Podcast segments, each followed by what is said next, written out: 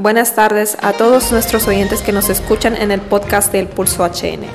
Mi nombre es Rebecca Schwimmer y este día les informaremos sobre la declaración del ex oficial de policía y de Byron Ruiz, el anuncio de la unión del movimiento Monarca y Mauricio Oliva y los resultados de la hondureña que presentó síntomas parecidos al coronavirus.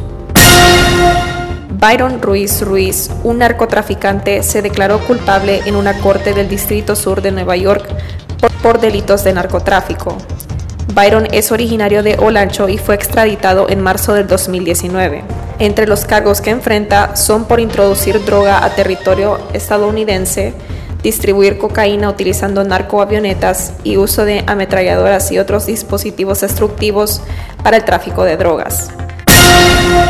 Asimismo, el ex oficial Mauricio Hernández se, declaró no culpable en la Corte de Nueva York. La Fiscalía del Distrito Sur de Nueva York lo acusa de conspirar en el tráfico de drogas y es acusado de delitos relacionados con armas que involucran el uso y posesión de ametralladoras y dispositivos destructivos. El movimiento Monarca anunció este viernes que apoyarán al presidente del Congreso Nacional Mauricio Oliva, uniéndose al movimiento Juntos Podemos. Roberto Ramos Castillo, quien también es primo del expresidente Rafael Callejas, fue ex candidato a la presidenta por el movimiento Rafael Callejas y dijo a la radio HRN que el fin de esta alianza es poder llegar fuertes a las próximas elecciones generales.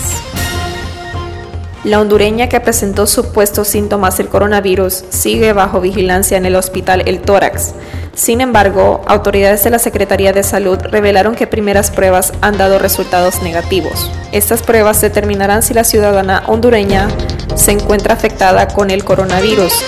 Asimismo, la Secretaría de Salud revisará y vigilará a periodistas hondureños que dieron cobertura al caso.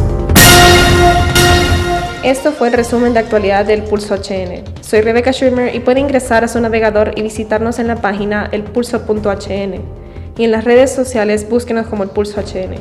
Hasta la próxima.